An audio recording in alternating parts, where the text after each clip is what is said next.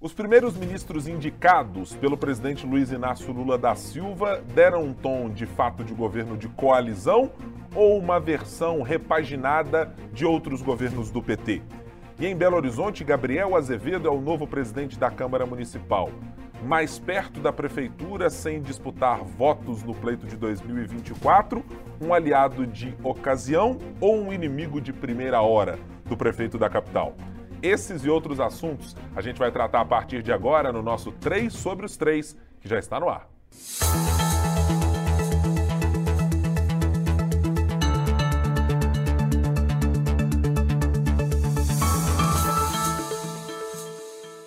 E como acontece todas as semanas, a primeira coisa que a gente faz por aqui é fazer um convite para que você que nos acompanha, seja pelo YouTube ou pelo seu tocador de podcast, se inscreva no canal de O Tempo, youtube.com.br o Tempo, ou então no seu tocador de podcast preferido. Pode usar o Castbox, Spotify, Google Podcasts, uh, Pocket, tem uma infinidade e você pode se adequar àquele que preferir. Todas as sextas-feiras, no começo da manhã, a gente disponibiliza para você mais um episódio do nosso 3 sobre os 3.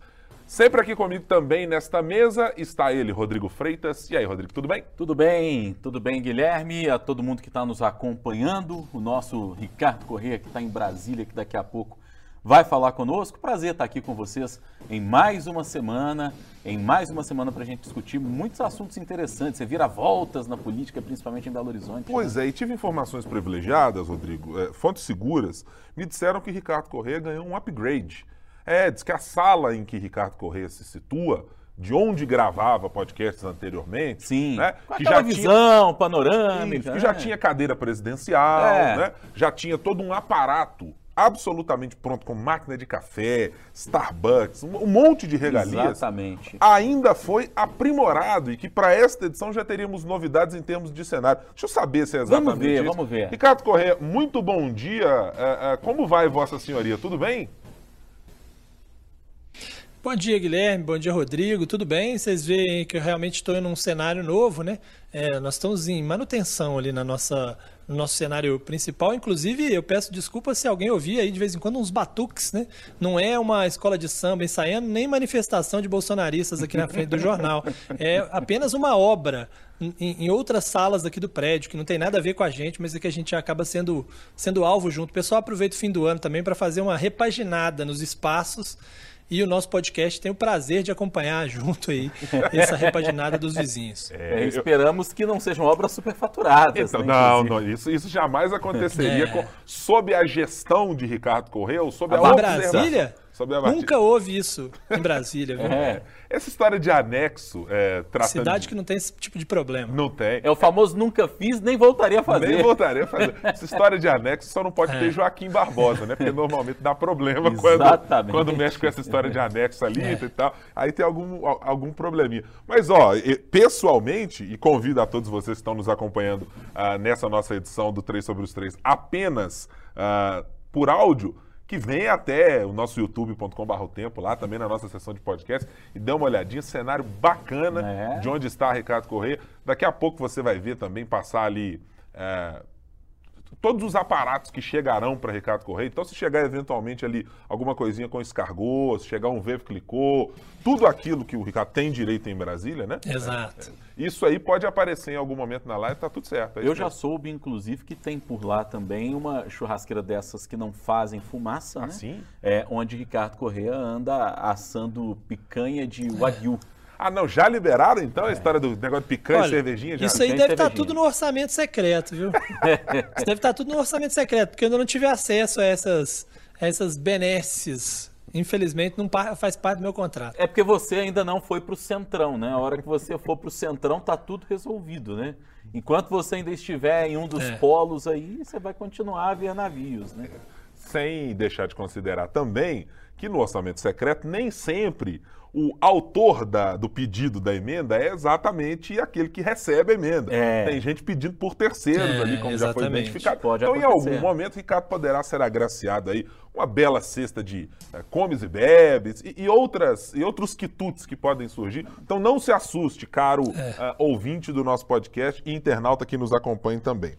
Senhores, é, vamos voltar a falar aqui sobre governo federal, a gente tratou isso nos dois últimos podcasts, nas nossas duas últimas edições, ao comentar é, a quantas andava a transição do governo Lula para o seu início efetivo de mandato e até muito mais do que se fez em outros tempos numa transição, quase que assumindo um governo de antemão para tocar algumas das coisas, inclusive a maior delas na negociação com o Congresso Nacional.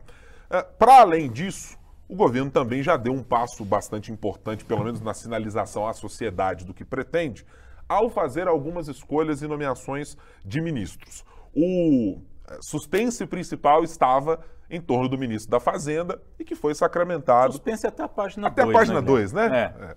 É, com o ministro Fernando Haddad, ex-ministro da Educação, ex-prefeito de São Paulo, e um dos, é, posso dizer, acho que homens de confiança do Certamente. presidente já de algum tempo. É, tivemos também decisões para a escolha na cultura, uh, recados internacionais também, com a escolha de quem vai representar o Brasil, comandante Itamaraty, e já sinalizando algumas questões importantes em relação ao cenário sul-americano, a Venezuela e alguns outros países também. Uh, então, de maneira geral, com os anúncios que foram feitos, Rodrigo, sinalizando Fazenda, sinalizando cultura uh, e todos os outros que estão dentro desse pacote, o que você extrai dessas primeiras nomeações uh, do governo, chamarei de Lula 3 aqui nesse podcast? É um governo que espelha, de alguma maneira, a coalizão que foi formada para eleger o uh, futuro presidente? Ou ela tem muito mais cara de um governo uh, PT versão 5, né, considerando dois mandatos de Lula e um mandato e meio de Dilma? Tem mais de PT ou mais de coalizão nessa história? Guilherme, é, não é ficar em cima do muro, mas eu acho que tem um pouco das duas coisas, embora a sinalização para fora ela seja uma sinalização é, de um governo mais petista. É, por que, que, que eu acho que tem sinalizações dúbias e há sinalizações tanto para uma coalizão uh, quanto para um governo do PT? Eu vou uh, pegar, por exemplo, a análise do Ministério da Fazenda.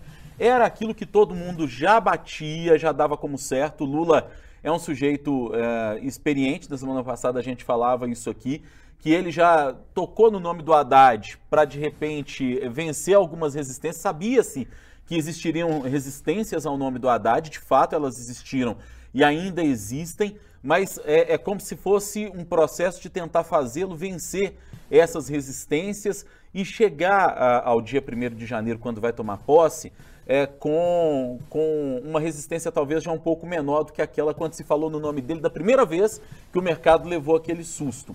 E aí, quando eu digo que a sinalização é dúbia, é porque você tem alguém petista histórico, que o Haddad é um petista histórico, no Ministério da Fazenda, mas entre os petistas, o Haddad é considerado um dos mais tucantes que existem.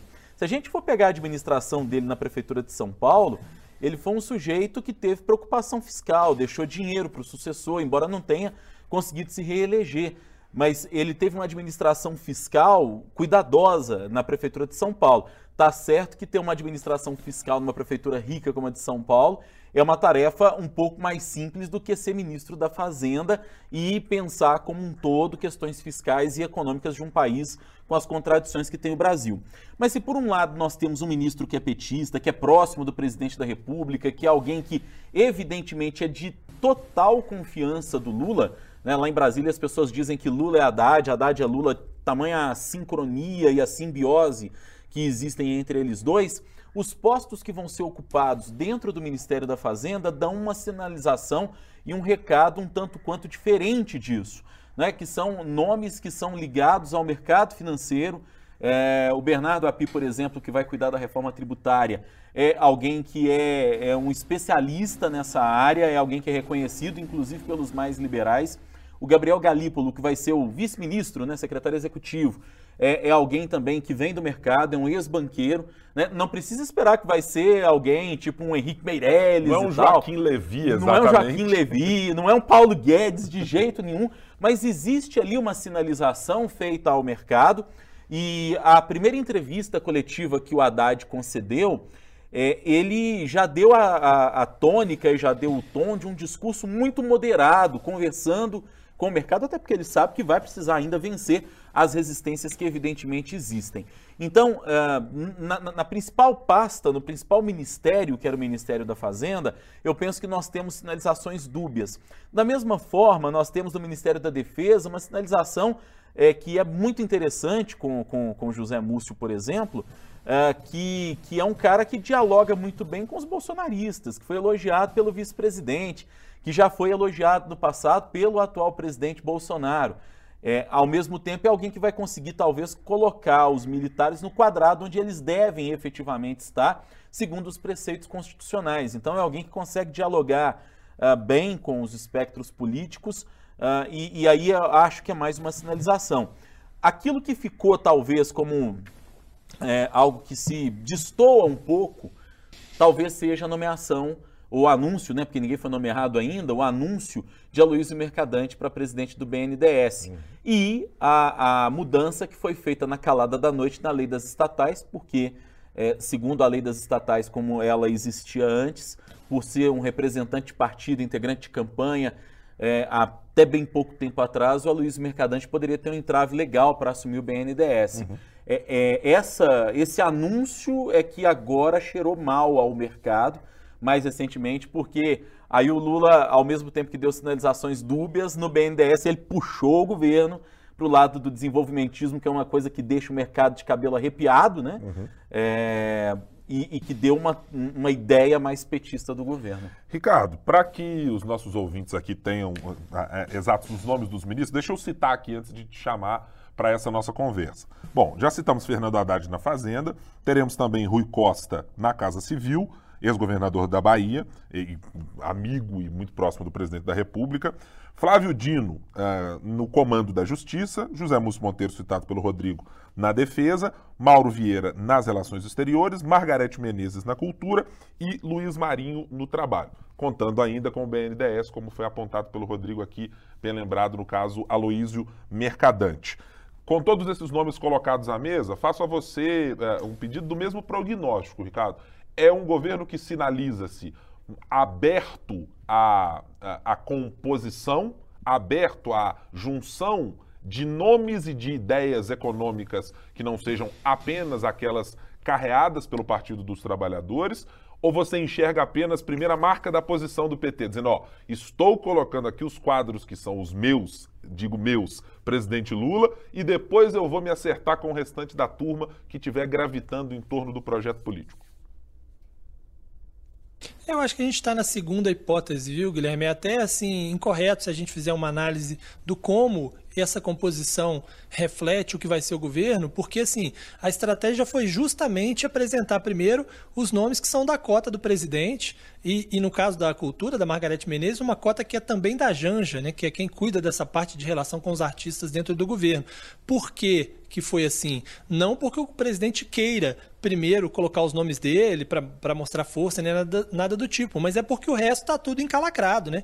As negociações com os demais partidos ainda dependem de conversas, depende da PEC da transição, depende do orçamento secreto que está sendo julgado. Quer dizer, não dá para ele definir os outros nomes, porque você tem vários partidos querendo os ministérios e você precisa fazer essa negociação. Então, primeiro foram anunciados aqueles onde não há disputa, porque são justamente da cota do presidente, a cota pessoal do Lula, é, e no caso da cultura como eu disse, da Janja. Né? Se você olhar bem, esse grupo é um grupo é, que o presidente tem pessoas que conversam muito bem, que tratam muito bem da articulação. Esse que foi o, esse que foi o objetivo. É, um, é, uma, é uma soma da parte técnica, porque de fato eles são mais técnicos do que outros é, tivemos em outros governos petistas, mas com esse componente político de ser pessoas que têm muita facilidade de dialogar. Né? É, o Rodrigo já falou aí sobre o, o Haddad, né? que apesar de ser é, um petista de primeira é, linha ali próximo do Lula, é, conversa um pouco melhor com outros setores do que outros é, nomes do, é, do PT, né? É, e você tem, por exemplo, o Flávio Dino, que é um técnico da área, porque foi juiz durante muito tempo, então faz todo sentido que fosse é, ministro da Justiça, mas que é um governador que teve capacidade de articulação muito grande e que é importante nesse momento. Da mesma forma, o Zé Múcio, embora o Zé Múcio tenha a, a, a experiência dele com a defesa foi apenas das comissões que ele participou na defesa, que ele teve uma proximidade com os militares, que até gostaram da escolha. Né? O Rui Costa também é uma pessoa de articulação lá na Bahia que consegue costurar alianças com políticos de vários outros partidos. Então houve essa, essa necessidade. Se a gente olha o Mauro Vieira, também, tanto é que sofreu críticas porque é padrinho. É, é, do, uh, do ex-ministro, né, ex-ministro de Bolsonaro, é, o, o, primeiro é, é, é, ministro do Bolsonaro que foi o Ernesto Araújo na área. Então, até petistas criticaram ele por causa disso. Então, o objetivo é justamente esse. E as escolhas das pastas é, não foram aleatórias também, né? O Lula escolheu para a cota pessoal é, pastas em que ele precisava de uma mudança muito profunda e que ele precisa de uma confiança muito grande nas pessoas. É, a pasta da Justiça, onde estarão os processos, onde estará o controle da Polícia Federal, né? Num momento em que a Polícia Federal está aí agindo é, em torno das manifestações. O Ministério das Relações Exteriores, que vai precisar fazer uma recomposição com o mundo inteiro, né? Das relações. É, o, o, Ministério da Fazenda, obviamente, porque ele escolheu aquele que é o mais próximo dele, porque ele, Lula, quer controlar a política econômica, ele não quer distribuir ela para ninguém, então ele quer que seja o principal preposto dele, né? E o, e o Haddad sempre foi o preposto, inclusive o candidato, quando ele não podia né, candidatar à Casa Civil pela pela importância que ela tem é, como cargo, né? É, e aí o cargo da, da Margarete Menezes, que eu acho que foram duas coisas aí que foram que fizeram com que fosse antecipado esse anúncio em relação aos demais, né?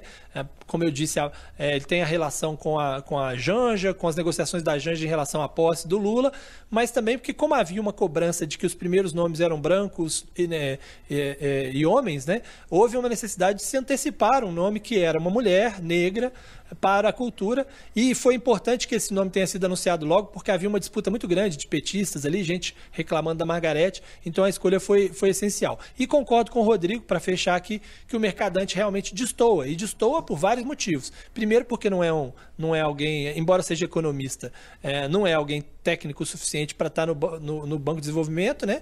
E também porque ele não tem boa relação com o Congresso nem com o mercado. Na verdade, é difícil achar alguém que gosta efetivamente, sinceramente, do Aloysio Mercadante, tanto na, no governo quanto na oposição. Nem o Lula gostava muito dele até pouco tempo atrás, né? Eles, não, eles é. se aproximaram mais recentemente. Acho que foi em, em especial a partir da prisão do, do Lula que, que houve uma união mas eh, já houve momentos na história de distanciamento Exato. entre o Lula e o Mercadante, é, que se deixa registrado. É, é, quem gosta é a Dilma, né? É. Sim. A Dilma gosta. Até porque se parecem é, no, no, no, trato, no jeito é. e talvez até na falta de habilidade para uma série de coisas na política, né? É, eu fico com a impressão... Exatamente. E, e, e quando olho para a análise feita por vocês dois, de que, no fim das contas, tem algo de novo acontecendo nesse governo do PT. O quê? É quando eu olho para esses perfis que foram trazidos aqui, esse componente técnico mencionado por Ricardo, ele me chama a atenção. É, o, o, fato de termos alguém do gabarito, eu estou dizendo gabarito pela trajetória política somada à técnica de Flávio Dino, é, pelo gabarito político formado à técnica de Fernando Haddad, ainda que nos últimos tempos ele tenha sido conhecido muito mais pelo que fez na educação do que fez efetivamente pela Fazenda, nós não estamos falando de um total desconhecido Fato. de temas econômicos. É, e acho que essa. Mestre em economia. Mestre em economia. Que a ocupação de espaço, no caso dele, é, também está muito atrelada a uma pasta que. É, e estava acompanhando ontem uma entrevista longa uh, dada pelo, pelo, pelo futuro ministro Haddad uh, a companheiros da Globo News, durante praticamente duas horas ali antes do jogo da França, uh, em que ele, ele deixava muito evidente que o cargo de ministro da Fazenda, tem um componente que para ele ressoa exatamente naquilo que o Ricardo disse. É o ministério que tem que botar a mão em tudo. Portanto, a, a ligação umbilical com a cadeira de presidente da República é, é, digamos assim, se o presidente da República é o topo, a, a Casa Civil e o Ministério da Fazenda nesse arranjo são os dois que o presidente quer ter abaixo deles numa relação absolutamente direta é, muito próximo, porque são dois ministérios que precisam colocar a mão em tudo, precisam meter a mão em todas as cumbucas possíveis e imagináveis, seja no Congresso Nacional, seja no diálogo com o Poder Legislativo, seja no próprio Executivo, para chegar lá, sentar na mesa com o ministro e dizer aqui, ó, é assim o presidente quer que não seja, quer que mude, ou quer que seja aqui ou acolá. É o novo posto Ipiranga? É, tal, talvez, talvez. Tem que ter tinta na caneta, né? É. É. Eu acho que a grande questão é essa: tem que ser alguém que tem tinta na caneta, ou seja, alguém que, quando combinar alguma coisa lá, todo mundo sabe quem está falando é o Lula, né? Só pela voz do Haddad, né? Porque isso sempre foi um problema, tanto dos articuladores políticos quanto dos ministros é, de pastas importantes, que às vezes eles negociam coisas com o Congresso e aí alguém depois descobre que não, não é bem assim o presidente. Né? Aconteceu isso muito com o Paulo Guedes, né? É, o que ele dizia não era o mesmo que o Bolsonaro dizia e às vezes as coisas mudavam totalmente depois, né? Então eu acho que esse é um ponto. Agora me permita só, é, é, Guilherme Rodrigo, porque o, o, Guilherme falou do Flávio Dino e eu acho que o Flávio Dino é interessante dizer que ele assim passa, está passando é, por uma provação nesse primeiro momento e está saindo muito bem, né? Assim, ele tem sido é, bem avaliado. Inclusive, ele já está sendo alvo dos bolsonaristas, principalmente por conta da sua participação durante anos no Partido Comunista Brasileiro, né? É, inclusive é, empunhando fotos com gestos, é, com, com, com, símbolos do comunismo, né? foice o martelo e tal. Então, há aquela coisa, nossa, é um comunista, vai comandar a Polícia Federal de alguma maneira e tal. Mas ele está saindo muito bem nesse primeiro momento, porque ele, né, agi, sendo necessário agir num momento em que houve essa tensão toda aqui em Brasília, é, inclusive com a boa articulação com a Secretaria de Segurança aqui do, do Distrito Federal e sendo muito ponderado também, porque ele disse, olha, vamos punir, estamos identificando, todos serão punidos, lembra, vamos lembrar que daqui a 15 dias, pouco mais de 15 dias, ele vai ser o, o, o, o, ministro e ao lado dele estava o diretor-geral da Polícia Federal, que vai ser o diretor-geral, mas temos que, não podemos também fazer pré-julgamentos, não podemos também agir com, com assodamento, precisamos olhar com calma caso a caso, ou seja, também faz uma, uma, uma, uma linguagem de certo diálogo para tentar dizer que, olha, vamos punir duramente quem está envolvido, mas não vamos também achar que está todo mundo envolvido, vamos olhar caso a caso. Eu acho que é, tem sido um bom papel nesse primeiro momento. Assim, ele tem passado no teste é, com louvor pelo menos na avaliação das pessoas do governo e, e mesmo de gente da oposição também. Ele já é, virou ministro da, da, da Justiça já, de fato. Por, inclusive por necessidade é. É, e, e, por ocorrência de fatos, como a gente tem visto, assim infelizmente, como em Brasília. sejamos sinceros, o Lula já virou presidente de fato também. Ah, sim, o Bolsonaro sim. deixou de governar depois que perdeu. E, e, esse é o ponto, e repito, vou usar aqui a expressão, e a palavra trazida pelo Ricardo e pelo Rodrigo também de alguma maneira, é assim, é, é, o que me chama a atenção nesse novo pré é, é, é, essa saída de ministério, né, esse, esse sprint inicial, é exceção feita aqui a Margarete Menezes, de quem eu não tenho conhecimento se no meio da cultura ela é uma dessas figuras é, agregadoras, do ponto de vista de, é, de ser aquela, para citar um exemplo comparativo, eu não sei se ela é a Paula Lavigne, esposa de Caetano Veloso, que é uma espécie de articuladora da cultura. Chama a gente no apartamento, pessoal Até se como encontra. foi Gilberto Gil também, como no foi primeiro governo Lula. Gilberto Gil, Ele teve momento. esse papel. Eu, eu, só não sei apenas se a Margarete Menezes é, é se ela tem isso, é, mas é uma figura, acho que conhecida de todo mundo da cultura popular brasileira e muito simbolicamente da cultura negra, enraizada na Bahia e etc.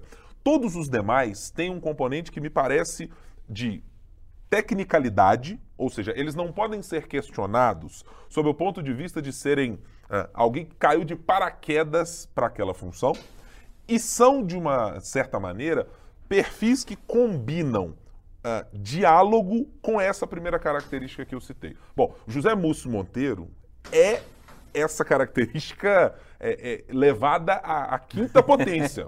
Alguém que era. É, e, e, assim, é tratado, o Ricardo pode confirmar se eu estiver errado, era tratado em Brasília, assim, como pelo Bolsonaro, como alguém. Porque o Bolsonaro tinha um apreço gigantesco e que, na mesma Sim. proporção, talvez ou próximo disso, tem o apreço do presidente Lula de, de quem frequentou os ciclos do TCU e etc., na mesma proporção. Então, você imaginar que uma figura que consiga pairar pautada por uma ideia de diálogo, que é aquilo que a gente não tinha em muitos dos casos do governo Bolsonaro, e ainda outros pautados por uma ausência de tecnicalidade, a não ser que alguém me diga que Mário Frias é, tinha lá as grandes credenciais para isso, mas é aceitável, é na cultura, é alguém que pudesse ter é, uma relação com a produção cinematográfica, etc. Mas não me lembro de nenhuma discussão mais, mais relevante. Deixa eu relembrar 2020 aqui. Vamos. É, recordar é viver. Claro, né? sempre. E aí eu achei aqui uma manchete de um jornal em 3 de dezembro de 2020.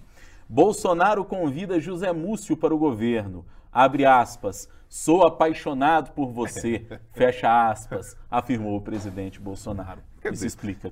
Eu acho que esse componente, pelo menos para o primeiro momento, é em que pese uh, haver claro, considerações muito importantes a serem feitas pelo histórico no, e pelas preferências de mercado, pelas preferências do empresariado de diversos setores da economia brasileira, que vão da indústria ao agronegócio e passam pelos serviços, por exemplo, que são um grande motor da, da, da economia brasileira e que quase sempre ficam relegados a segundo plano nas discussões de ministérios. Normalmente é sempre o industrial a ocupar o Ministério da, da, de Comércio ou qualquer coisa assim, mas a gente esquece do serviço. Mas me parece que todos esses reúnem esses dois componentes, é. de combinar de alguma maneira tecnicalidades ou uh, um histórico técnico que permita um questionamento reduzido dessa competência, somado a uma capacidade de diálogo. E acho curioso, por exemplo, o caso de Rui Costa, porque ele me parece ser uma dessa, desses exemplos,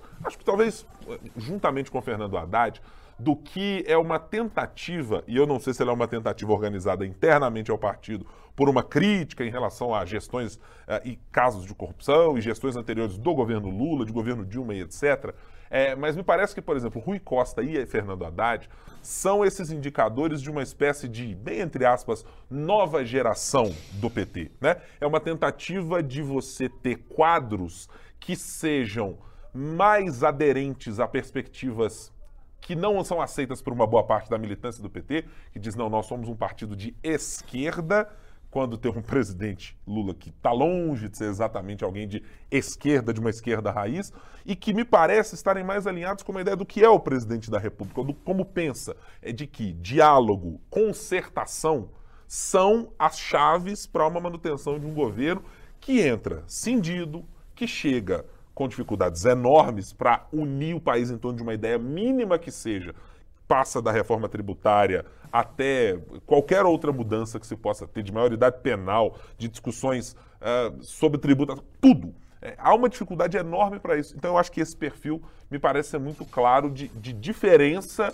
em relação a outros momentos. Não apenas na comparação com o governo Bolsonaro, mas acho que na comparação com o próprio histórico do PT de ter algumas figuras nessas localidades que eram não sei se pouco afeitas ao diálogo, mas que eram figuras mais de uh, tiro, porrada e bomba, para mencionar. José Dirceu, por exemplo, uh, Antônio Palocci, que era, um, eh, era alguém de uma habilidade de conversar e que destoava, inclusive foi detestado por alguns quadros do PT durante muito tempo pelas políticas aplicadas dentro do governo, uh, especialmente quando esteve por lá. Era aquela história, tá mais para banqueiro e menos para petista. Né? Ricardo, você queria falar alguma coisa? É, não, eu só queria falar o seguinte, que a gente está falando muito sobre essa coisa do, de, da união do técnico com aquele que conversa e tal, nessas, nessas pastas que já foram anunciadas, mas é óbvio que o grande teste para ver se o governo vai ser técnico mesmo e vai querer ser técnico mesmo, vai se dar já já quando a gente tiver os anúncios é, na saúde e na educação. Né? Porque a gente tem nessas áreas uma disputa muito clara entre os que defendem nomes técnicos é, e os que estão cotados ou nomes bem mais políticos e que não tem nenhuma relação com a área. Né? É, veja, o caso da saúde, por exemplo. É, o Lula queria Nízia Trindade da Fiocruz. Obviamente seria um nome super técnico, né? Claro que ela teria que ter um apoio político de alguém ali para fazer articulação, mas há uma pressão muito grande do Centrão. O, o, Arthur Lira já pediu o Ministério da Saúde, o Lula não quer dar, quer dar outro ministério, está negociando aí as cidades mais Codevasf, né? Que é orçamento secreto, é o que mais o Centrão quer, mas há uma pressão muito grande para vários é, partidos querendo o Ministério da Saúde para entregá-lo para um político, para um deputado, sobretudo. E o, a outra questão é na educação, que há um interesse inicial de se dar o, o, o cargo para Isolda Sela, né, é, governadora do Ceará, que está deixando o governo lá, mas que não tem tanta aderência política assim, porque não conseguiu se fiabilizar como candidata, né? não teve o apoio do seu próprio partido, mas que tem bons serviços prestados na área de educação. A educação do Ceará é muito bem reconhecida e ela é considerada uma, uma, uma, uma pessoa que tem boa boa capacidade para estar nessa área. Mas há uma pressão do PT de que, é, que quer o Ministério da Educação, faz uma pressão é, para que o nome do partido fique com o Ministério. E aí, neste caso, é, poderia ser o Camilo Santana, que é petista e é padrinho também político de alguma forma da Isolda, que é próximo da Isolda, e aí ela ficaria de fora para que se tivesse um, um, um, um um político no cargo. Seria melhor do que ter um deputado, talvez, que não fosse, que não tivesse nenhuma relação com a área, né? Ah, inclusive dentro do PT aí uma, uma pressão também pelo nome do Reginaldo Lopes. É, então eu acho que essa definição da saúde e da educação vai dizer muito. Sabe se o governo vai ser de fato técnico em, na maioria das suas áreas, ou se naqueles grandes quinhões, né? Daqueles grandes ministérios que as, que as pessoas querem demais, né? Se não vai haver nomes é, muito fora do, fora do comum, né? Já se falou em Marcelo Freixo no turismo, né?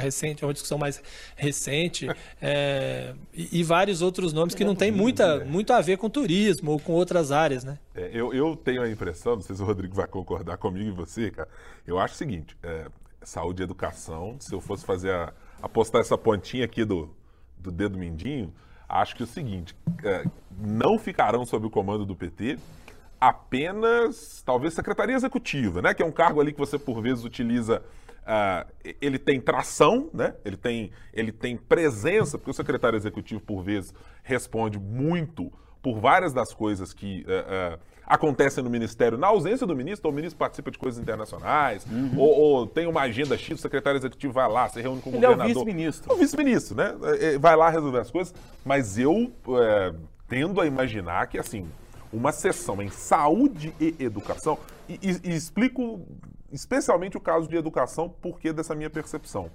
Acho que um, um, um dos grandes redutos de uh, capital político criado pelo presidente Lula e que também resvalaram na presidente Dilma Rousseff enquanto esteve no poder foram os movimentos feitos na educação. Os programas criados naquela época e a estrutura criada pelo Partido dos Trabalhadores naquelas gestões que permitiu fazer uma ressonância que ela leva tempo e talvez ela tenha ecoado nesse eleitorado mais recente. Por exemplo, a, a expansão de cursos técnicos ali com programas uh, na, na, gestão de uma Rousseff, a expansão de centros uh, de uh, os centros de, de educação, eu me esqueci o nome agora, que você tem no interior do estado, não, são, são semi-universidades ali, né? Institutos federais, né? Ah, que... São os Cefetes. Os Cefetes, Para quem está né? em Minas Gerais, que é o nome que a gente Exatamente. Eu não queria citar os Cefetes porque eu estava lembrando o nome. É. Mas eu acho que esse tipo de política... O ProUni no, o governo, ProUni Lula. no governo Lula. É, que inclusive fez muitos empresários da educação ganharem muito. Exatamente. E, e, se fartarem muito bem naquela época, como a é. contrapartida governamental. Então eu acho que a educação em específico é, ela foi um reduto importante de capital político para sustentar uma geração que, mesmo talvez não tendo tido inicialmente ali benesses do governo Lula, governo Lula 2 eh, em especial, eu acho que ela sentiu depois de um tempo dizer, olha, eu entrei na universidade, política de cotas, faz uma associação com o PT e etc. O caso da saúde, o grande arcabouço da saúde brasileira está relacionado ao SUS, e há uma melhoria das, da qualidade ou especialmente da, da, possibilidade de termos mais recursos levados a, a, ao atendimento dessa população de mais baixa renda, que precisa do serviço público eminentemente, é, talvez aí seja possível, mas eu não acredito em nenhuma das duas sendo cedidas assim de porteira aberta pelo PT é, no, com tranquilidade. No, no, no governo Lula, é, é. tanto no 1 quanto no 2, a gente teve ministro da Saúde, por exemplo, que era do MDB, uhum. antigo PMDB. Eu me lembro do ministro é, Saraiva Felipe, né? o José Gomes Temporão, salvo Marcelo engano, Castro, né? Marcelo Castro, é, o José Gomes Temporão, salvo engano, do, do antigo PMDB, Sim. hoje MDB também. Uh, até porque naquela época o MDB também era maior, mais importante e não se via um governo é, que conseguisse ir para frente sem ter o apoio do MDB. Sim. E a pasta da saúde ia para um aliado de peso, digamos assim. Mas tem uma coisa que para mim é ponto de atenção, Guilherme, Ricardo e amigos que estão nos acompanhando, é, e que você citou, Guilherme, que são os secretários executivos, os vice-ministros. Normalmente o que se busca é uma composição é, no, no, nos ministérios. E os governos do PT, os governos do Lula em especial, fizeram isso. Nós tínhamos muitas vezes, quando é, um ministro era mais político, o secretário executivo era mais técnico, para dar uma contrabalançada. Quando nós tínhamos um ministro mais técnico, você pegava para a secretaria executiva alguém que tinha uma facilidade maior com a interlocução política. Um tem que ser bom em apertar a mão e o outro tem que ser bom em pegar os dados e, e falar dizer não. assim, ó, não dá não, amigo. É assim, funciona assim. Fala com o prefeito lá daquela cidade, é. funciona assim. E, e, e se a gente for pensar, é. é mais ou menos esse o caminho que o Ministério da Fazenda está apontando agora. Você tem o Haddad, que é um político, né, que é alguém que vai conversar com todo mundo e tal, e tem como secretário executivo um cara que não tem experiência em governo, mas que é do mercado, o Gabriel Galípolo. Então, é, é, eu acho que vão buscar fazer essa composição e é bom que a gente se atente para o perfil de quem são esses secretários executivos, porque é o vice-ministro, é o braço direito do ministro e geralmente é quem complementa é, a, a, figura do, do, ministro. Fazendo uma comparação aqui no, no, no meio jornalístico, o Guilherme, na editoria de política, tem o Matheus Castanha como o adjunto dele. São perfis diferentes porque precisam se complementar. O Ricardo tem em Brasília a nossa querida Amanda Carvalho que tem um perfil diferente do Ricardo também, porque um complementa o outro. Então é lógico que isso vai acontecer. Na Rádio Super é a mesma coisa comigo e com o Léo Mendes. Eu sou o desorganizado e o Léo é o organizado. Alguém precisa organizar a coisa. É assim que a coisa funciona. Ô, ô, Ricardo, então deixa eu, deixa eu aproveitar isso aqui. Nesta comparação feita por Rodrigo Freitas, seria Rodrigo Freitas o quadro técnico ou o quadro político da Rádio Super? Só, só para a gente entender exatamente em que pé estamos, hein? O quadro o, Rodrigo é, é o, quadro político, porque nós já sabemos que o futuro dele, inclusive, é em breve ah. ocupar cargos é, de alta capacidade é, política, né?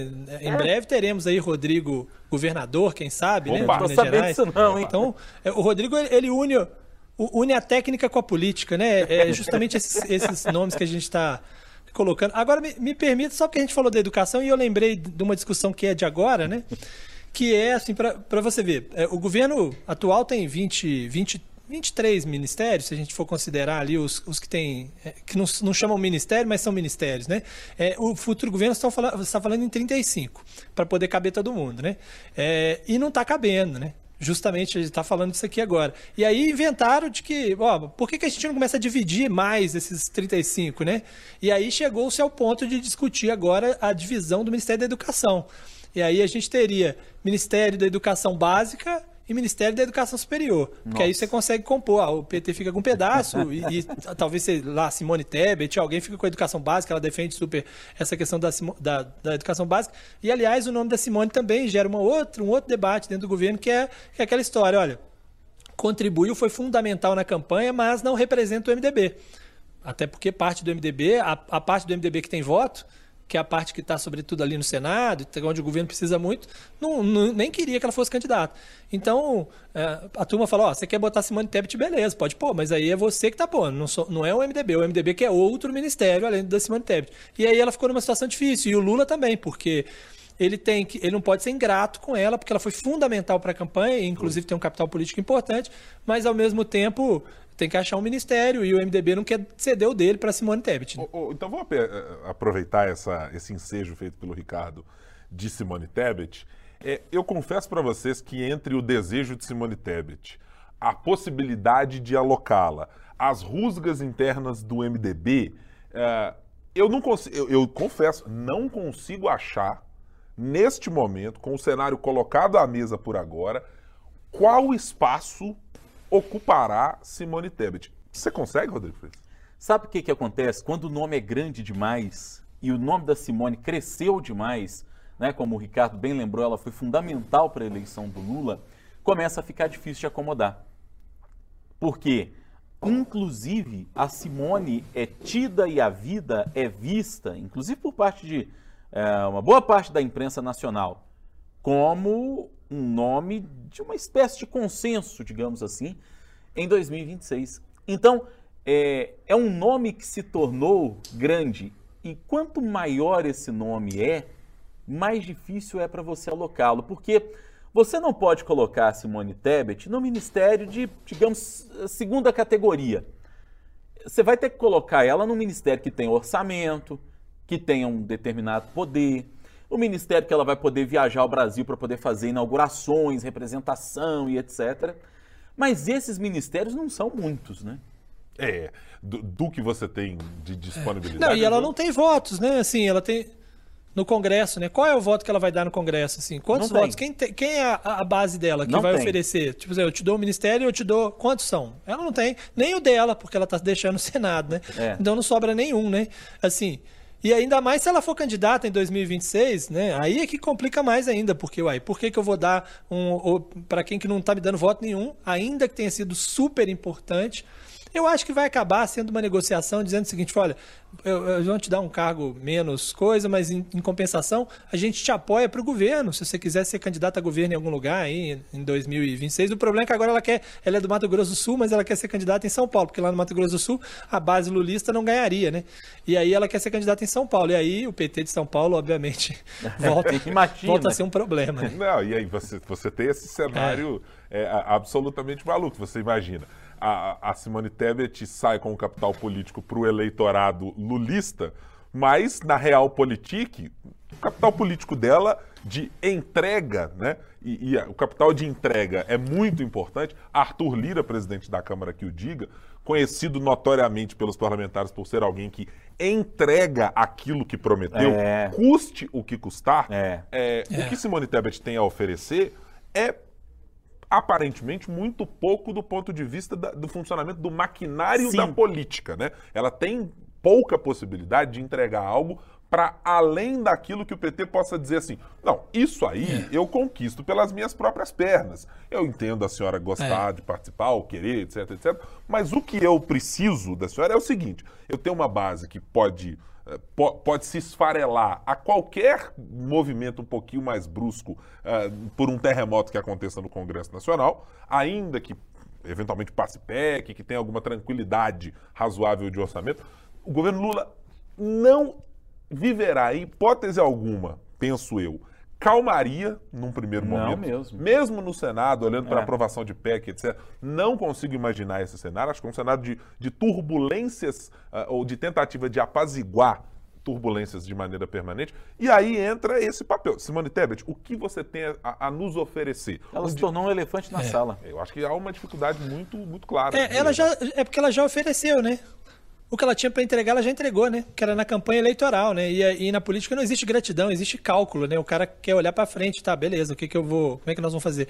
É, e aí, se tem alguma coisa que incomoda o Lula na decisão de simplesmente não botar em lugar nenhum, é a imagem que vai gerar, né, de ingratidão, as, as manchetes que isso vai gerar, né? é. né, e, inclusive com irritação ao eleitor da Simone. Mas assim, é mulher. É, o fato é, o que ele precisava dela tinha que ter sido alinhado lá atrás, porque o que ele precisava dela, ele já ele já conseguiu, né? Que eram os votos no segundo turno. Né? É, isso era o, o mais importante para a eleição né, do, do, presidente naquele contexto é, de, de, segundo turno. Deixa eu abrir só uma observação Sim. aqui, é, porque ah, fala-se na Simone como uma candidata ao governo é, de São Paulo né, na próxima eleição. E eu, sinceramente, é uma coisa que tem me chamado a atenção, como é que São Paulo virou uma moeda de troca, o estado mais importante do Brasil, né? Virou assim uma vitrine e ao mesmo tempo uma moeda de troca. Porque você pega o Tarcísio, é, é, que foi eleito governador em São Paulo.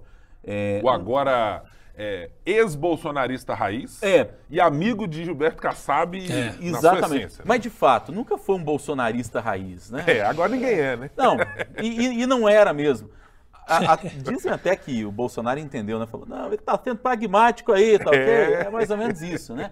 É, é, mas pensem comigo, tecnicamente o Tarcísio é um cara realmente muito capacitado. Existe ali uma capacitação técnica dele. E o Bolsonaro queria, porque queria fazer o governador do estado de São Paulo, mas não tinha um nome próprio para chamar de seu Sim. naquele momento. Então o que, que o, o Bolsonaro fez? Tarcísio vai ser candidato a governador de São Paulo. Passou por aquele carão de uma entrevista, do entrevistador perguntar de onde era o domicílio político dele. Ele falou São José dos Campos, perguntaram o nome do bairro em São José dos Campos e, e ele não sabia responder.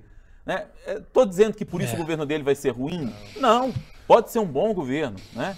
É, mas aí você pega a Simone Tebet, que construiu a história política dela lá no Centro-Oeste. Né? O pai dela foi senador a vida inteira representando o Centro-Oeste, né?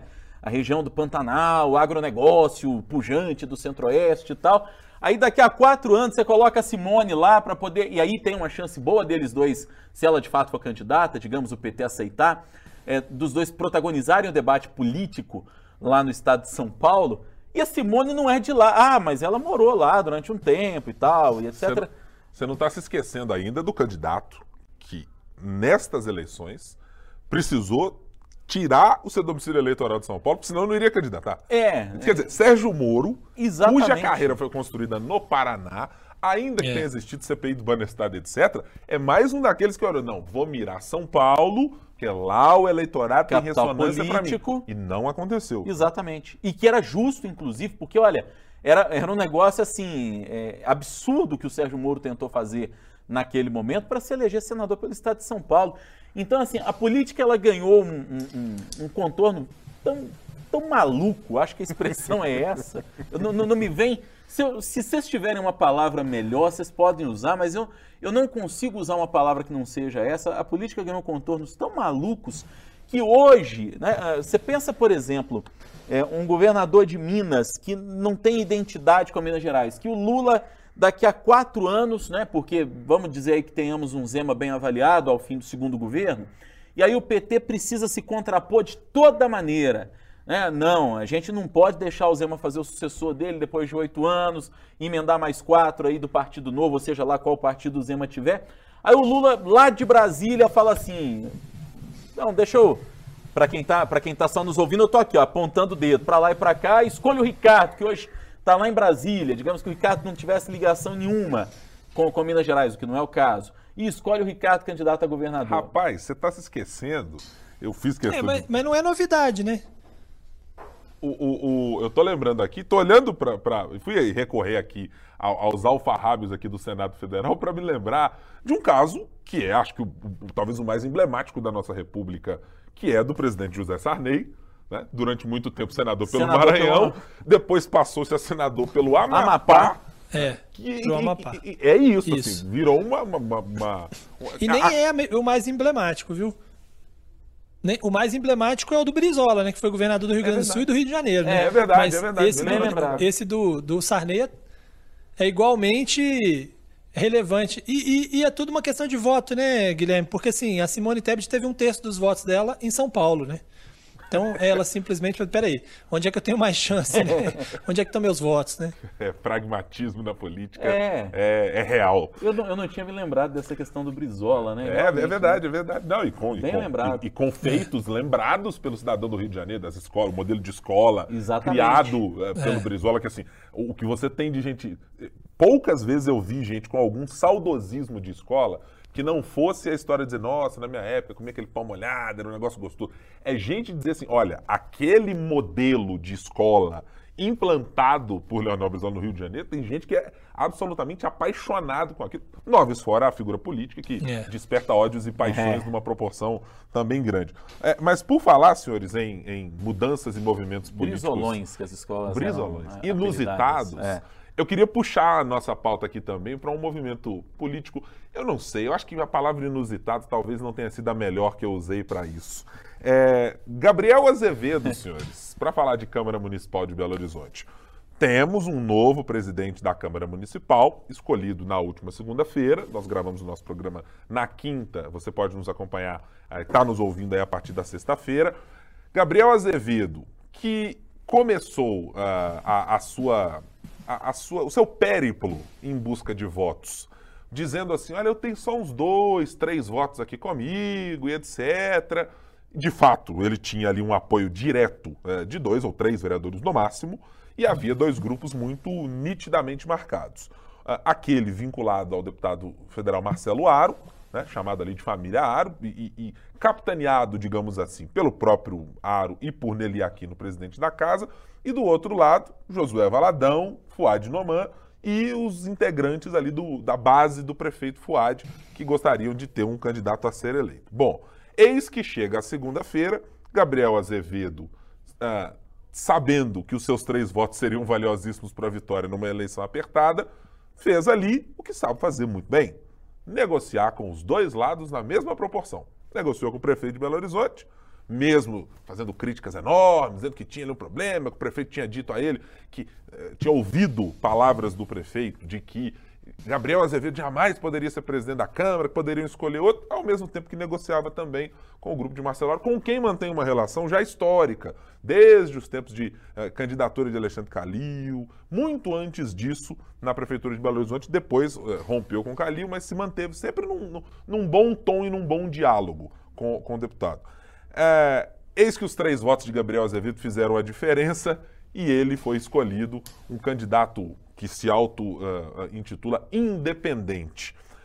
Causou-lhe alguma surpresa, Rodrigo Freitas, Gabriel Azevedo ter sido escolhido como presidente da Câmara Municipal num cenário de Câmara que temos como esse? Não, nenhuma. E eu até falei isso com uma companheira nossa da redação, que logo após a eleição ela chegou assim, esbaforida e falou: Mas é surpreendente. Eu falei: Não. Quem conhece um pouco da maneira que o Gabriel tem para se portar e para negociar, é, e quem conhece um pouco da, da inteligência mesmo, o Gabriel é um sujeito inteligente, né? E aqui não é um elogio puro e simples, até porque a autoestima dele já é bastante bem resolvida, né? Não precisa ser digamos, elogiado, porque ele já sabe do potencial que ele tem, não surpreende. É, o Gabriel, é, ele entendeu exatamente isso que você está tá, tá dizendo e que você trouxe à luz aqui para nossa análise, Guilherme. De que, embora ele não fosse o querido e o preferido por nenhum dos dois lados, ele era o fiel da balança. E aí, quando é assim, você começa a negociar com os dois lados. O Gabriel deu para gente uma entrevista recente no Café com Política, e depois, o que, o, que, o que tem de melhor no Café com Política, que me perdoem os ouvintes, é, é o bate-papo depois tomando o café com os políticos, quando a agenda deles permite é, que eles fiquem aqui por mais uma meia hora, batendo um papo, trocando uma ideia, né? Porque é, é o off, é o bastidor daquilo que não pode ser, ser dito necessariamente no ar. E o Gabriel já deu alguns indicativos para gente, cuidadoso no que falou, mas ele já dava alguns indicativos de que ele estava conversando com ambos os lados e de que, mesmo sabendo que ele não teria um apoio, ele, a figura dele, um apoio maciço, quem estava com ele estava fechado com ele. E quem estava fechado com ele seria importante, um ativo importante, fosse para o lado do prefeito Fuad, fosse para o lado do deputado Marcelo Aro. E assim houve essa surpresa, entre aspas, que para quem acompanha como a coisa aconteceu na Câmara Municipal de Belo Horizonte, de surpresa não teve nada. O Gabriel é um cara que sabe valorizar o passe dele, que consegue discursar muito bem em todos os setores. Ele é um cara que tem discurso para a turma da esquerda, porque ele é um cara liberal nos costumes, né, que pensa a cidade é, com algumas pautas que se conectam à esquerda é um cara que consegue conversar com a direita, porque ele é liberal na economia, né? ele é um cara privatista e etc. Então ele consegue conversar com todo mundo. E essa capacidade de conversar com todo mundo, de se articular e de ter com ele alguns que eram ali muito fiéis a ele, embora fossem em pequeno número, o colocaram na posição de presidente da Câmara. Essa é, derrota que teve a Prefeitura de Belo Horizonte porque sim, é uma derrota para o prefeito Fuad Noman, embora eu, o Gabriel tenha ido à prefeitura logo depois, fez vídeo, tirou foto com o prefeito, acabou com o processo de impeachment, né? falou não tem impeachment aqui. Quer porque... dizer, é, disse que acabou, é, né? Disse que é, acabou, é. né? É, isso tudo é para tentar amenizar, é o papel institucional até de um presidente da Câmara, que precisa construir, obviamente, também um mínimo de relação republicana com o prefeito, mas todo mundo sabe, o Gabriel é candidato a prefeito na próxima eleição. Né? Tem um desafio, que é uh, construir um partido para que possa abrigá-lo, porque o Gabriel historicamente não se dá bem com partidos, né? e esse é um ponto que talvez possa gerar dificuldades para o Gabriel. O Gabriel é muito ele, ele é muito ele. Ele tem posicionamentos, ele tem posições, ele tem opiniões muito firmes, muito fortes, mas é, um presidente de Câmara precisa conversar com o legislativo. Eu até ouvi a, a, a uma pessoa que é muito próxima do Gabriel, falando que é, ele já mudou muito esse perfil, que ele consegue dialogar muito bem hoje com os parlamentares, que é uma coisa que no primeiro mandato dele ele não conseguia. Mas ainda precisa avançar. E eu ainda quero ver como é que o Gabriel, que é tão ele, tão independente, entre aspas, vai lidar com a pressão que evidentemente vai existir por parte do deputado Marcelo Aro dentro da Câmara Municipal. O, o Ricardo, a, a, sua impressão de uma vitória de Gabriel Azevedo, ela é imediatamente é, traduzida com uma fraqueza da Prefeitura de Belo Horizonte do ponto de vista de negociações. É, a gente viu alguns vereadores citando, durante a, a discussão é, e, e, as declarações de voto, é, da, do, da parte vitoriosa, dizendo, não, nós não admitimos influência externa aqui na Câmara Municipal, contanto que não seja do deputado federal Marcelo Aro ou de outro do grupo, porque a influência existe por parte do Poder Executivo, a influência existe por parte do grupo ligado ao parlamentar. E isso existe desde que o mundo é mundo, né? É, deputados que formam chapas com os outros, que têm apoio político, que fazem partidos ali com chapinhas coligadas, gente que estava num partido X no Y, faz uma chapa com aquele e diz assim: não, mas na próxima eu saio para federal, você fecha comigo no estadual. É, esse tipo de coisa né, acontece. É, mas no, no, na sua análise, Ricardo, é uma baixa de que tamanho para a Prefeitura de Belo Horizonte e precisa ser encarada como uma derrota ter alguém como Gabriel Azevedo que, no discurso uh, e na prática, conversa com os dois lados, mas não deixa a impressão também de que a qualquer momento pode trair qualquer um dos dois lados? Acho que sim, inclusive pelo fato que é candidatíssimo, né, prefeitura de Belo Horizonte, sempre foi, né, é, e acho que, claro, é um pouco de fraqueza da prefeitura, mas claro, é força também dos adversários, porque, é, é, inclusive do próprio governo de Minas, né, que ter, de certa forma, quando você negocia com alguém que está próximo ali do governo do estado, você tem ali os cargos também no governo, que podem ser utilizados de alguma maneira, né, não por acaso o Novo apoiou essa derrota da prefeitura.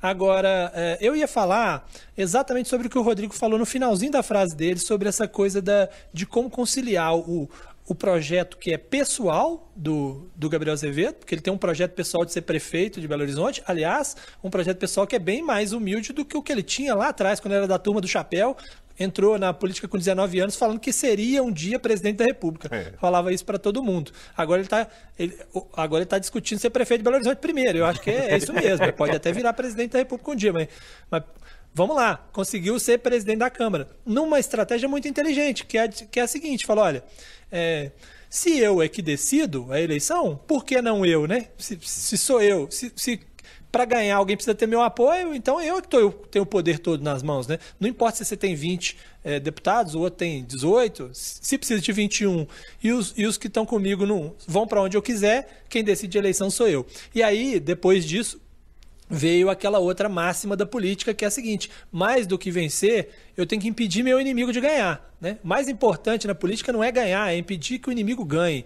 E aí foi isso que fizeram aqueles que estavam numa chapa que perderia, né? Porque a chapa é, do Marcelo Aro, Daneli Aquino, perderia a eleição se não tivesse entregado é, ao Gabriel Azevedo o comando da chapa para, impedir apenas que a outra chapa ganhasse, né? Então essa que foi a estratégia. Mas agora, de fato, a gente vive essa situação em que o Gabriel Azevedo tem que colocar o projeto pessoal dele ao lado do projeto uh, do Marcelo Aro, né? Que é que provavelmente é diferente do dele, talvez seja diferente ou Talvez não seja também. Talvez ele queira que o Gabriel esteja na prefeitura, contanto que garanta os cargos que ele precisa lá é, na prefeitura. Né? Então a gente vive essa situação que é bastante interessante. É, e o Gabriel faz esse, nesse primeiro momento esse, um movimento de, de apaziguar os ânimos e tal, para que isso não continue sendo uma guerra né? de prefeitura, de Câmara, é, para que ele possa chegar depois, mais adiante, com a possibilidade de ter os votos daqueles que são é, é, ligados ao prefeito, à prefeitura, né? E, e o próprio ex-prefeito Alexandre Calil, que foi reeleito com uma,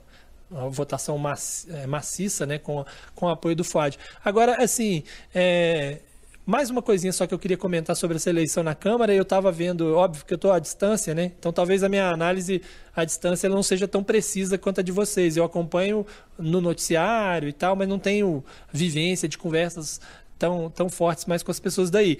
Mas é, vendo né, o que aconteceu no dia da eleição, é, eu não tenho como não dizer, assim, com todo respeito a, a, a Nelly Aquino, presidente, presidente da Câmara, no seu, no seu trabalho como presidente da Câmara, mas foi um episódio, um, um, espetáculo, assim, bizarro, né? Não apenas aquela discussão, sai da sala, bate na porta, tá trancado aí dentro, tá sequestrando. Eu, na semana passada, lembrei aqui no podcast quando o Elton Magalhães prendeu 24 vereadores, dessa vez foi necessário prender um só, né? para que pudesse Mas já é o grau de evolução, né? E, e, e assim... Dizem que, só, só para te interromper, é... cara, diz que mandaram o Ramon Bibiano, que foi o voto foi que fez a diferença, né? Lembrando que foram 21 a 20, né? É. É, o Ramon Bibiano, que é do partido do prefeito Fuad, dizendo que mandaram ele para um sítio lá em Lagoa Santa no fim de semana, né?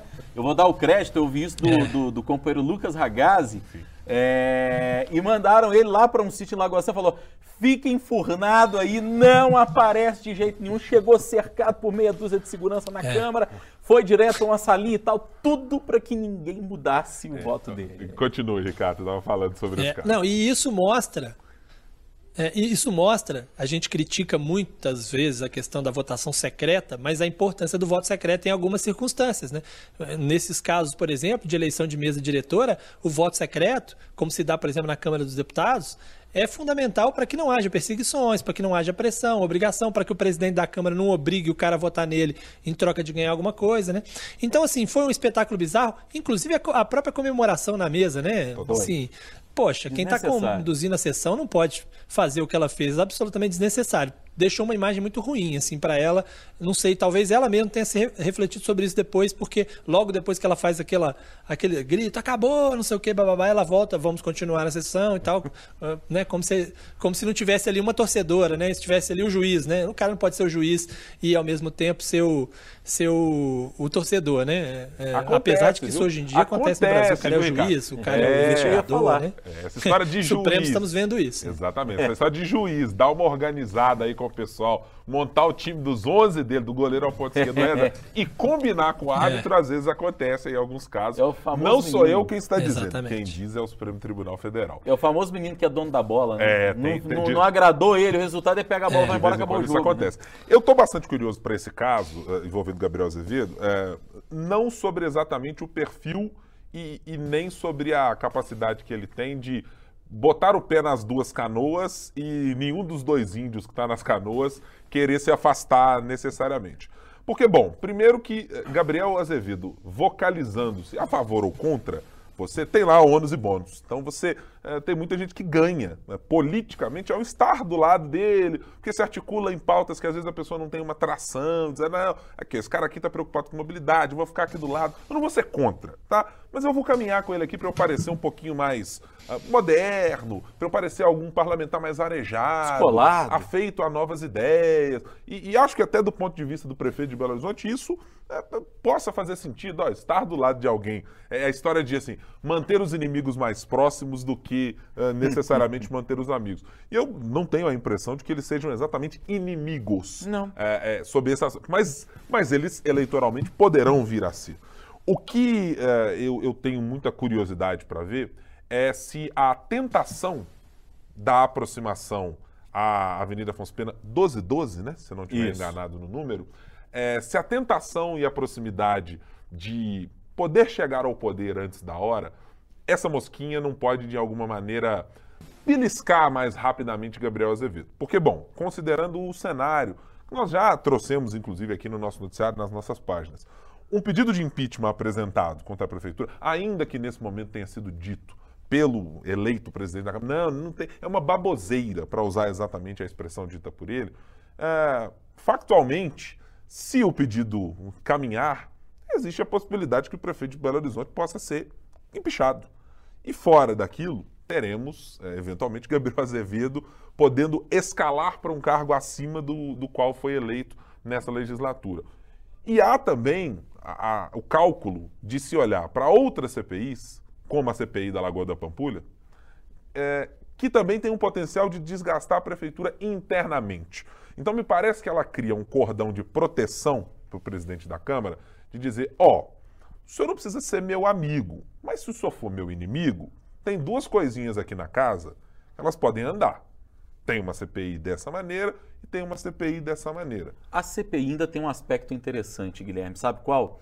É, o secretário que hoje faz a articulação política do governo é o Josué Valadão. Uhum. O Josué Valadão foi secretário de obras e são obras, a Lagoa da Pampulha, no fim das contas, é uma CPI que vai investigar algumas obras que já foram realizadas, ou que pelo menos todo mundo diz que já foram realizadas e que não resultaram em nada para a limpeza efetiva da lagoa, né? E eu posso falar de cadeira porque faço a minha caminhada lá na orla da lagoa e realmente é um negócio inexplicável o que acontece em Belo Horizonte. É...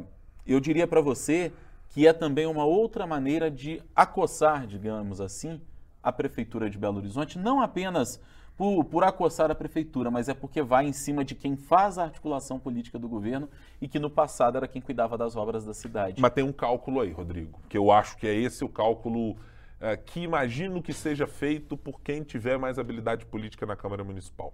É, ainda que, do ponto de vista eleitoral, os frutos, por exemplo, do vereador Nicolas Ferreira, ele e outros vereadores que tiveram lá e ficam sempre marcados pela história de votaram contra os recursos a serem garantidos à, gestão Alexandre Calil. E aí, todas as vezes que tem uma chuva na cidade, o que antes era nós, uh, cidadãos de maneira geral, e nós da imprensa muitas vezes falam, olha, isso aqui era um recurso que estava destinado para aquele local e etc. Os vereadores passaram a ser mais cobrados do Muito. que Alexandre Calil, que era até então o, o, o né, tido como responsável, essa fatura, e a gente trouxe reportagens sobre isso, essa fatura passou para a conta dos vereadores dizendo, peraí, mas então vocês sabotaram o que poderia ter sido uma solução para a região?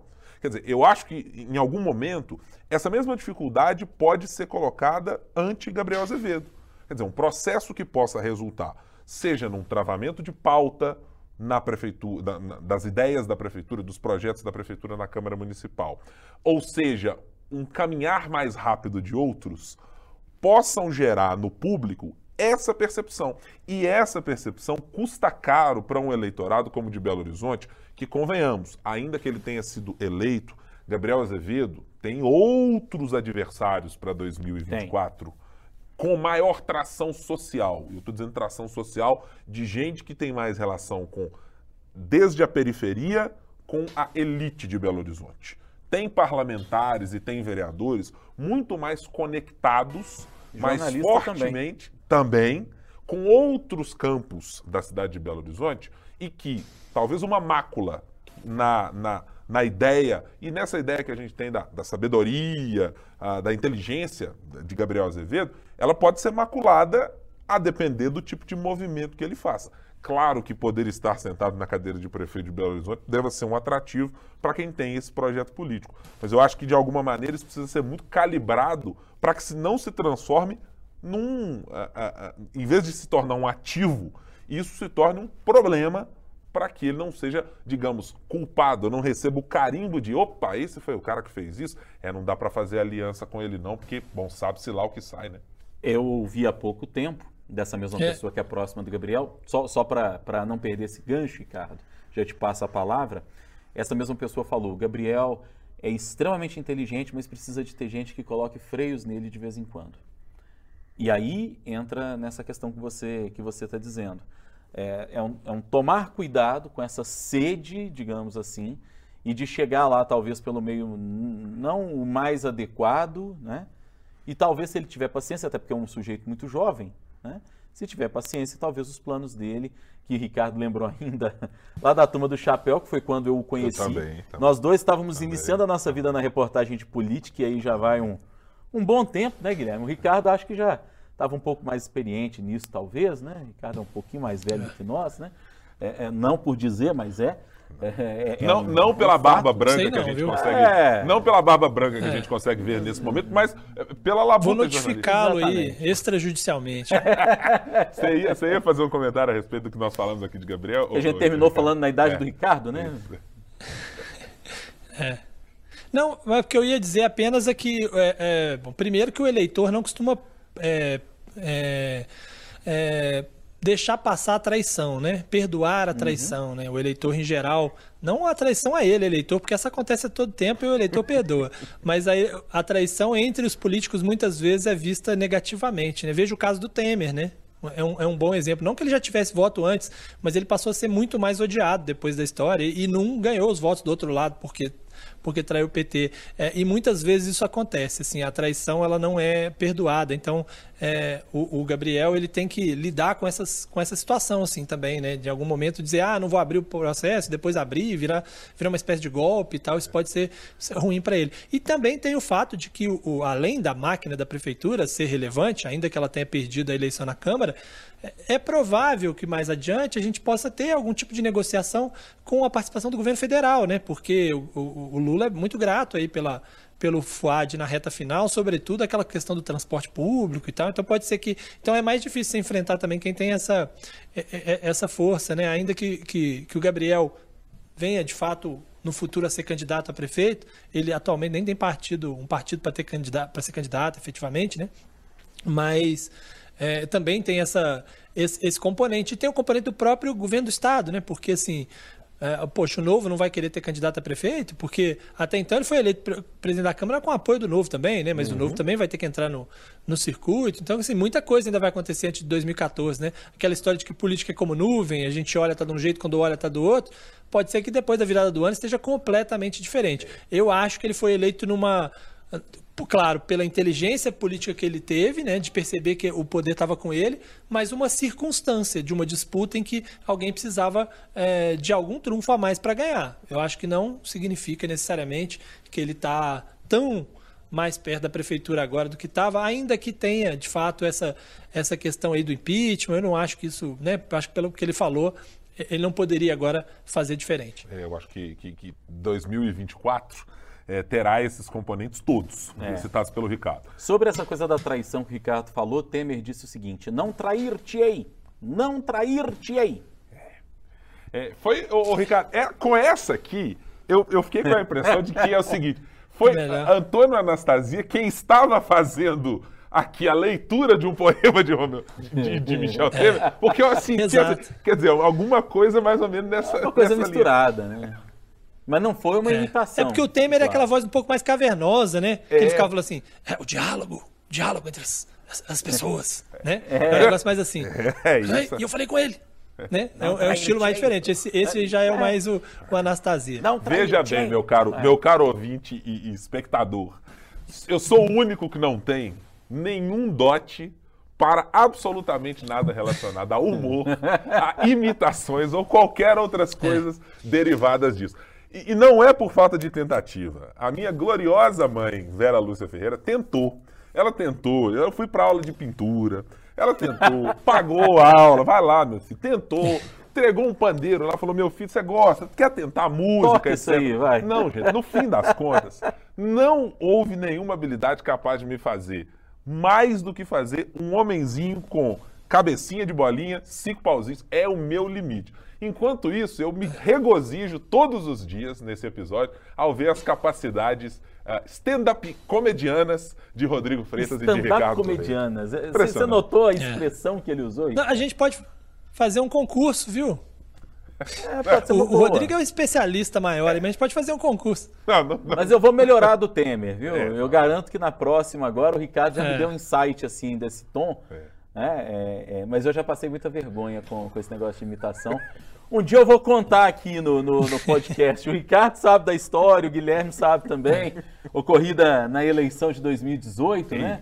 Ei. O Heron Guimarães vai se lembrar disso também, né? Porque foi um artífice da vergonha que eu passei, né? Um Rece... dia eu conto. Recebi uma mensagem aqui, mas não posso, não posso declinar quem é.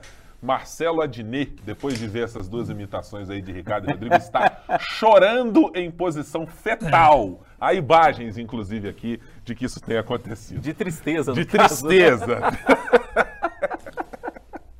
Ô, oh, senhores, antes que a gente é, bandeie para coisas não tão boas nesse podcast, né, vamos privar a audiência de ter esse tipo de situação e vamos ficando por aqui na nossa conversa, não sem antes uh, pedir a colaboração de vossas senhorias para uh, delimitar a pauta para a semana vindoura e assim sucessivamente as suas apostas para o que teremos. Vou começar por Ricardo Correia em Brasília nesta semana.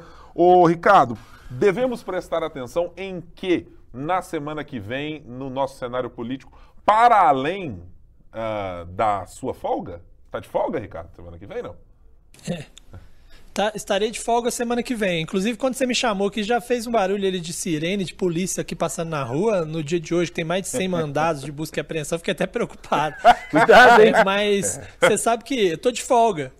Tô de folga semana que vem, mas é, tá até difícil de escolher semana que vem, tem tanta coisa, mas assim, eu vou me ater àquilo que é garantido. Quer dizer, mais ou menos garantido, é. que é a escolha de ministros, principalmente anúncio de ministros é, da saúde e da educação. E eu vou explicar por quê. Eu até poderia falar da PEC da transição, mas a gente está gravando na quinta-feira, embora ela, mais provável seja que ela seja aprovada na terça-feira da semana que vem, é, hoje mais tarde tem sessão na Câmara, a gente nunca sabe o que vai acontecer. Mesma coisa o orçamento secreto. Também é um, uma discussão interessante para a semana que vem das repercussões, mas esse julgamento está acontecendo hoje, quinta-feira, o dia que a gente grava é, esse caso. E esse, esses desdobramentos todos das, das manifestações, hoje, quinta-feira, também acontecendo várias operações, tem inclusive pedidos de prisão, prisões sendo feitas, armas apreendidas, uma série de coisas que também nas próximas horas vão, vão, vão ganhar culpa. Então eu vou ficar no que é o básico, que é o anúncio dos ministros semana que vem. Que eu imagino que de semana que vem não passe pelo menos mais alguns é, nomes, né? Afinal, as pessoas têm que se programar para poder começar a trabalhar no dia 1 de janeiro, né? É.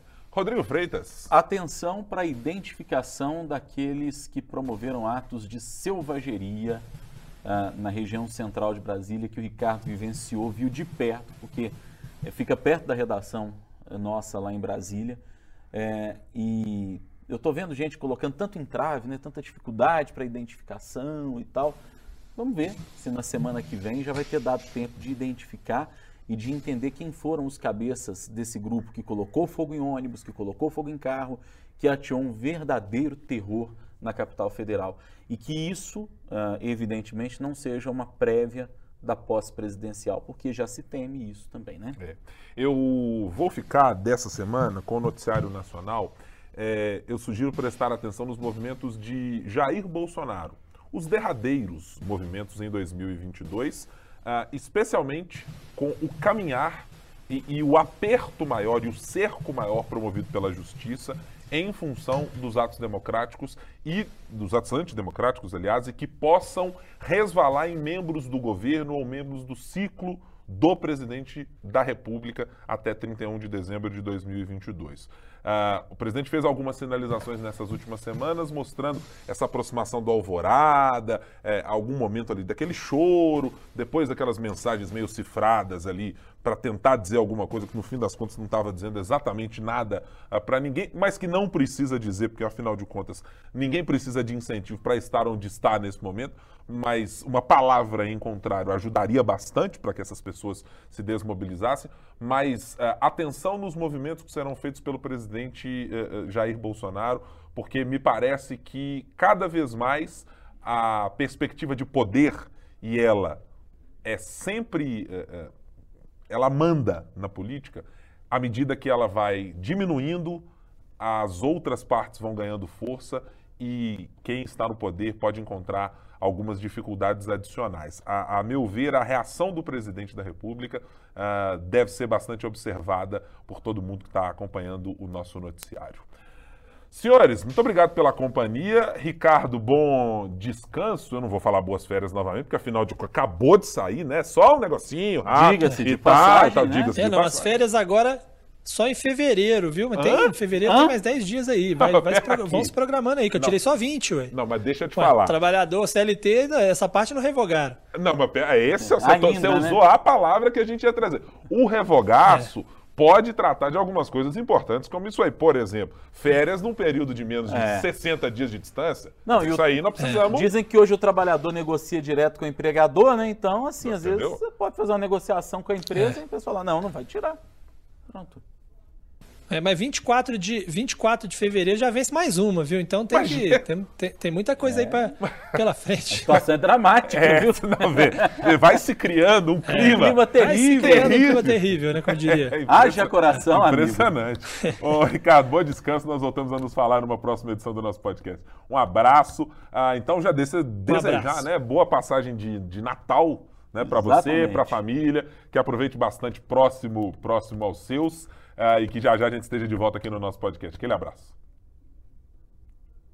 Um abraço para vocês e até mais. Ô, Rodrigo Freitas, também não nos veremos semana que vem? Não, né? Porque você também vai estar de folga, né? Não, veja, eu você... estarei por aqui. Essa né? informação não era importante ser trazida à baila. Afinal de contas, eu precisei fazer um discurso aqui importante em relação ao Ricardo. Né? Mas tudo bem, é isso, né? Tem que trabalhar com transparência. É, né? folga, né? Transparência, não, transparência, é isso. Não existe folga secreta aqui. Não, né? não tem, não tem. Não aqui, tem. Aqui, aqui não tem. Então, nos veremos na outra semana. Boa passagem de de Natal para você. Aproveite bastante junto da família, junto de todo mundo e que a gente volte com mais energia para nossas próximas edições do podcast. Muito obrigado, Guilherme, Ricardo. Desejo mesmo a vocês que tenham um vetusto Natal nesse ano de 2022 ao lado da família, que é o que a gente tem de mais importante.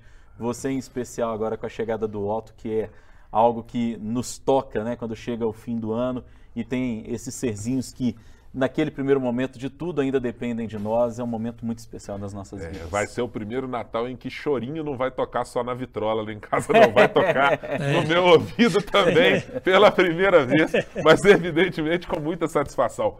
Mas certamente você não vai reclamar, né? Não, certamente não, não vai reclamar, não, não, porque é, é, traz, é, inclusive você vai perceber isso, o Natal ganha mais uma uma um tempero assim espetacular, Lindo. que é aquela coisa de, né, o Natal com criança é, é, completamente diferente do Natal sem criança em casa. E então aproveito também porque eu tava parecendo super mal educado, né, que vocês me desejaram feliz Natal e eu falei, tá bom, tá bom, gente, né, mas... feliz Natal.